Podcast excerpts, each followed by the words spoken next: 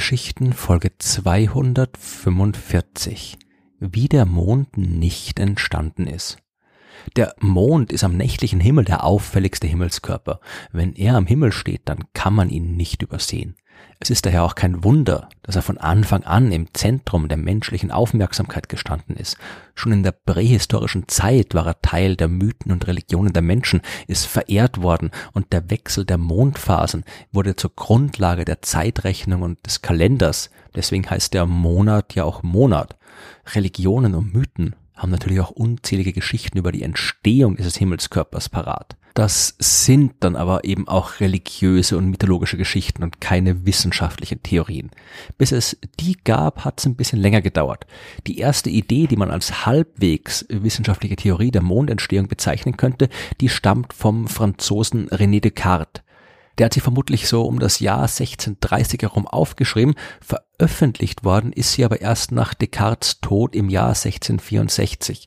Das äh, lag vermutlich an der berühmten Verurteilung von Galileo Galilei wegen dessen Gedanken über das heliozentrische Sonnensystem im Jahr 1633, äh, was Descartes dann vielleicht von einer Veröffentlichung seiner Thesen abgehalten hat. Descartes hat sich den Kosmos als etwas vorgestellt, das voller kleiner Materieteilchen war.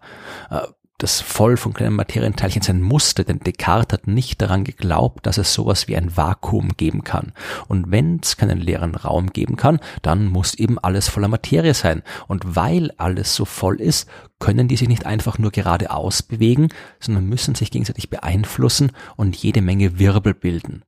Descartes hat da zwischen grober und feiner Materie unterschieden, wobei die grobe Materie der Wirbelbewegung besser widerstehen kann als die feine. Und die feine bewegt sich daher in den äh, Descartes'schen Wirbeln nach außen, verdichtet sich dort, die grobe Materie landet in der Mitte der Wirbel. Und aus diesen Wirbeln sollen dann laut Descartes Planeten entstehen, die einen Stern umkreisen, die Planeten entwickeln selbst wieder Wirbeln, aus denen dann weitere Himmelskörper entstehen, die einander umkreisen, wie zum Beispiel eben der Mond, der sich um die Erde bewegt.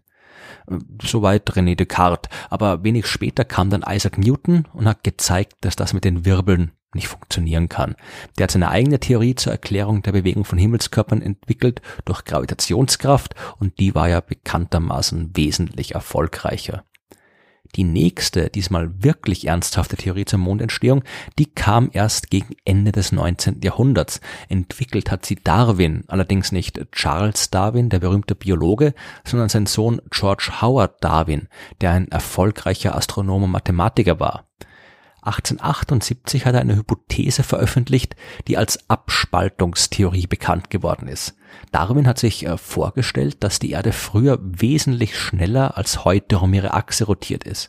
Außerdem ist er davon ausgegangen, dass die Erde früher viel heißer war und ihr Gestein nicht so fest wie heute.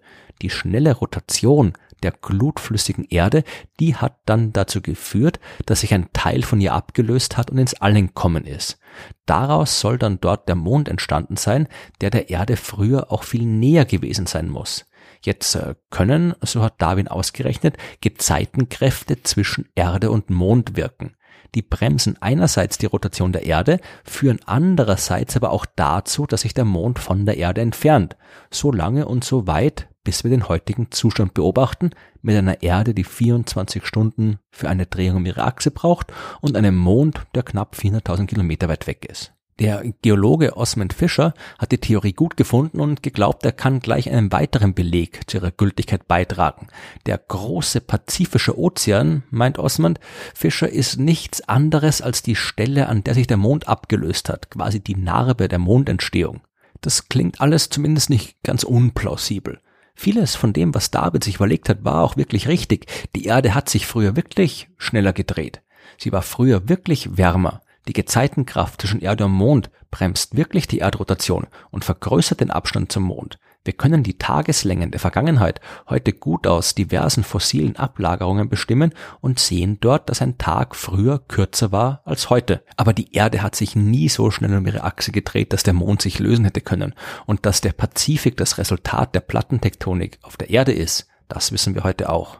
Darwins Theorie der Mondentstehung, die war gut und nach damaligem Wissensstand nicht unplausibel, aber eben leider nicht richtig. Nur wenige Jahre später kam der nächste Versuch, und zwar 1909 von Thomas Jefferson Jackson C. Der hat gemeint, dass der Mond genauso entstanden ist wie die anderen Planeten, quasi als eigenständiger Planet irgendwo anders im Sonnensystem. Dann ist er aber irgendwann zu nahe an der Erde vorbeigekommen und von ihr eingefangen worden. Auch diese Hypothese ist nicht völlig unplausibel. Wenn der Mond tatsächlich genau im richtigen Moment, im richtigen Winkel, mit der richtigen Geschwindigkeit am richtigen Ort war, dann könnte er tatsächlich in eine stabile Umlaufbahn um die Erde eingefangen werden. Aber das ist sehr, sehr unwahrscheinlich. So enorm unwahrscheinlich, dass es quasi unmöglich ist. Sees Theorie erklärt auch nicht, wieso der Mond im Gegensatz zu ähnlichen Himmelskörpern wie, wie Erde, Venus oder Merkur keinen metallischen Kern hat. Wieso sollte gerade dem Mond sowas fehlen? Die erklärt auch nicht, wieso die chemische Zusammensetzung des Mondgesteins dem irdischen Gestein überraschend ähnlich ist. Wäre der Mond irgendwo anders im Sonnensystem entstanden, dann hätten dort auch andere Bedingungen geherrscht und die chemische Zusammensetzung müsste sich unterscheiden. Erschwerend für sie kam noch zu all dem dazu, dass er in der wissenschaftlichen Gemeinschaft nicht sonderlich hoch angesehen war. Er hat zum Beispiel einmal behauptet, einen Planeten bei einem anderen Stern entdeckt zu haben, den allerdings keiner außer ihm sehen konnte. Das gleiche galt für die angeblichen Planeten hinter der Neptunbahn, die See entdeckt haben wollte. Er hat auch Theorien zur Entstehung von Erdbeben entwickelt, vom Planeten des Sonnensystems. Und obwohl ihn seine Kollegen immer wieder darauf hingewiesen haben, dass die nicht funktionieren können, so wie er das sagt, hat er sich nicht beirren lassen, sondern immer wieder Streit angefangen. Und später hat er sich dann auch zu einem erbitterten Gegner von Albert Einstein entwickelt und ist komplett in die Pseudowissenschaft abgeglitten. Sehr originell ist dagegen die 1955 veröffentlichte Theorie des estnischen Astronomen Ernst Öpik.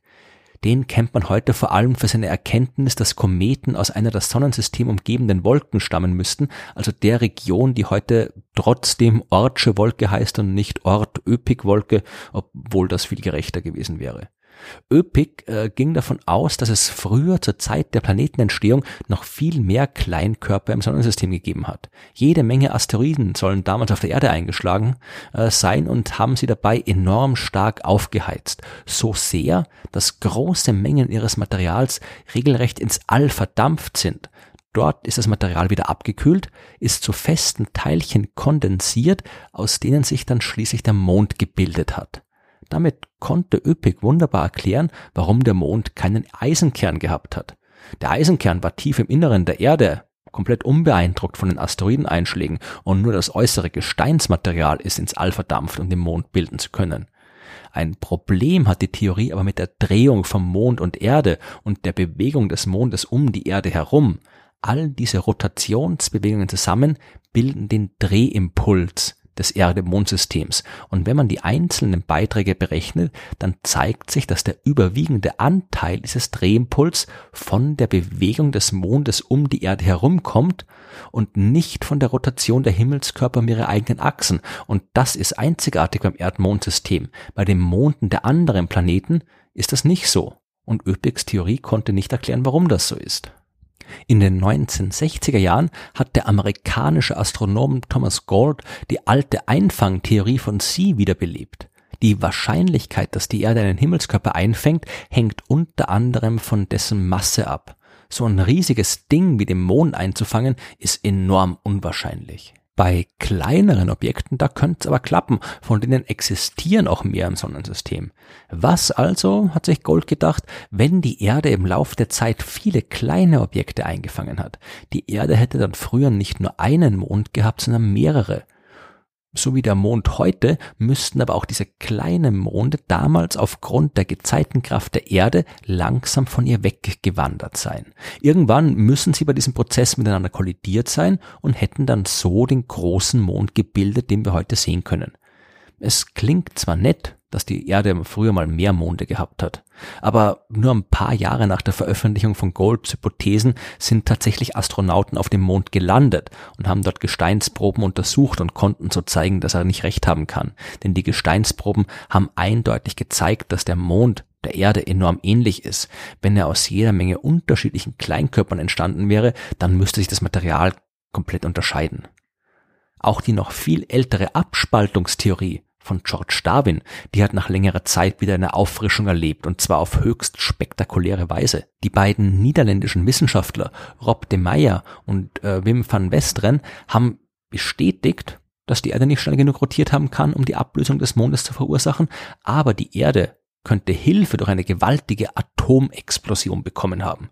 Keine menschengemachte natürlich und auch Aliens sind in dieser Hypothese nicht involviert. Es geht dabei um sogenannte Naturreaktoren. Wir wissen, dass im Inneren der Erde jede Menge radioaktive Materialien existieren und es ist durchaus möglich, dass sich auf natürlichem Weg zum Beispiel genug Uran ansammelt, dass so eine nukleare Kettenreaktion eintreten kann. Äh, nicht unbedingt eine katastrophale, sondern einfach nur so wie in einem, einem Atomkraftwerk. In Westafrika hat man sowas sogar schon entdeckt, den Naturreaktor Oklo, der eine halbe Million Jahre lang eine Leistung von 100 Kilowatt erzeugt hat, was zwar nicht viel ist und äh, auch schon zwei Milliarden Jahre her, aber trotzdem ziemlich cool. Wenn es jetzt aber vor viereinhalb Milliarden Jahren tief im Inneren der Erde eine viel größere Konzentration radioaktiver Elemente gegeben hätte, könnte die eine enorme nukleare Explosion ausgelöst haben, die den Mond dann quasi aus der Erde ins All hinaus gesprengt hat. Diese Hypothese ist zwar sehr spektakulär, aber nicht unbedingt plausibel. Sie ist nicht unmöglich, aber es gibt bis jetzt keine konkreten Modellrechnungen, die zeigen, dass das wirklich so ablaufen kann. Es ist auch zweifelhaft, ob so eine Explosion wirklich die nötige Wucht hätte oder ob ein Großteil der Energie nicht schon zuvor durch Vulkanismus abgebaut würde.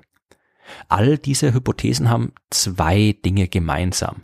Sie können prinzipiell erklären, wie der Mond entstanden sein könnte, haben sich aber im Laufe der Zeit als falsch herausgestellt. Die einzige Hypothese, bei der das nicht der Fall ist und die bis heute die meisten Eigenschaften des Mondes erklären kann, ohne dabei im Widerspruch zu Messungen und Beobachtungen zu stehen, das ist die Kollisionstheorie. Der Mond entstand, als in der Frühzeit des Sonnensystems ein etwa marsgroßer Himmelskörper mit der Erde zusammengestoßen ist. Und die Trümmer dieser Kollision haben den Mond gebildet. Ich habe diese Theorie ausführlich in Folge 149 der Sternengeschichten vorgestellt, aber ich bin sicher, dass ich auch in der Zukunft noch das eine oder andere Mal von der Entstehung unseres Mondes erzählen werde. Auch wenn der Mond der Himmelskörper ist, mit dem wir Menschen uns am längsten beschäftigt haben, da gibt's immer noch jede Menge offene Fragen und jede Menge Geschichten zu erzählen.